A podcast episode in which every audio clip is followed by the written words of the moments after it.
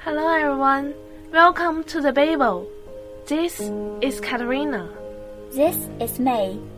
And today, we will deliver a brief introduction and presentation about a movie called Hilary and Jackie.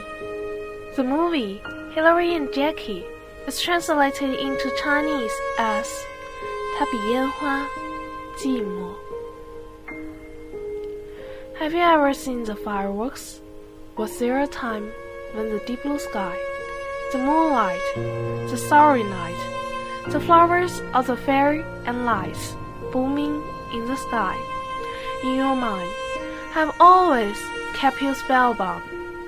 But when the fireworks are over, do you feel the loneliness at the bottom of your heart? Or maybe this is the meaning of the Chinese title of the film.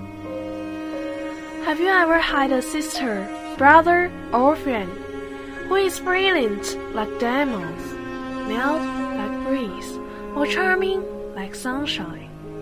When it's come to her or him, all people give their thumbs up and spare no efforts to express their appreciation, admiration, compliments, and so on to her.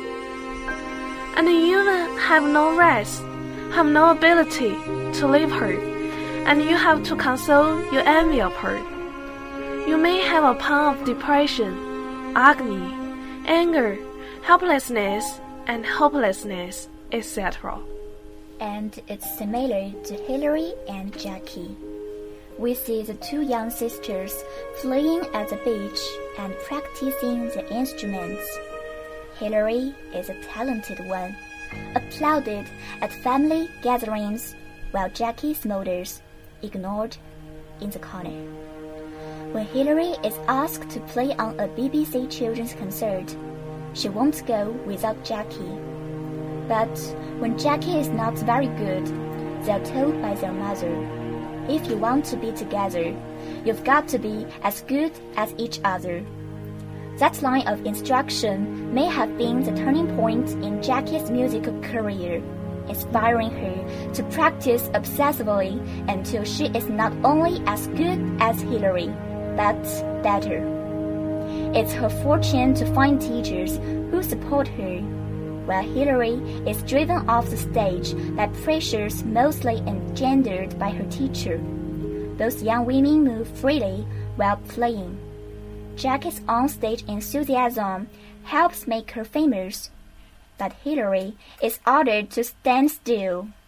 It is impossible to produce a proper tone without proper deportment. Have you ever met a woman who is a princess in your life? You want to protect her from the reveries and the darkness of the life.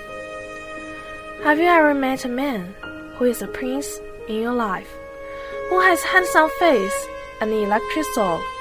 who gives you the courage and makes you out of Cinderella or even ugly duckling. Or maybe this is love. Fancy meeting you here. Made me so right. And this is the story of Hilary and her husband, Christopher Finzi. Driven off stage by pressures, Hilary stops playing the flute and gives up the career of being a musician losing the fame as a genius and a talented musician.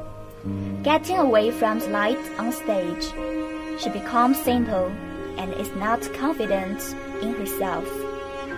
However, it's lucky for her to meet Christopher Finzi and be in company with him. She regains the courage to hold a concert and play the flute again.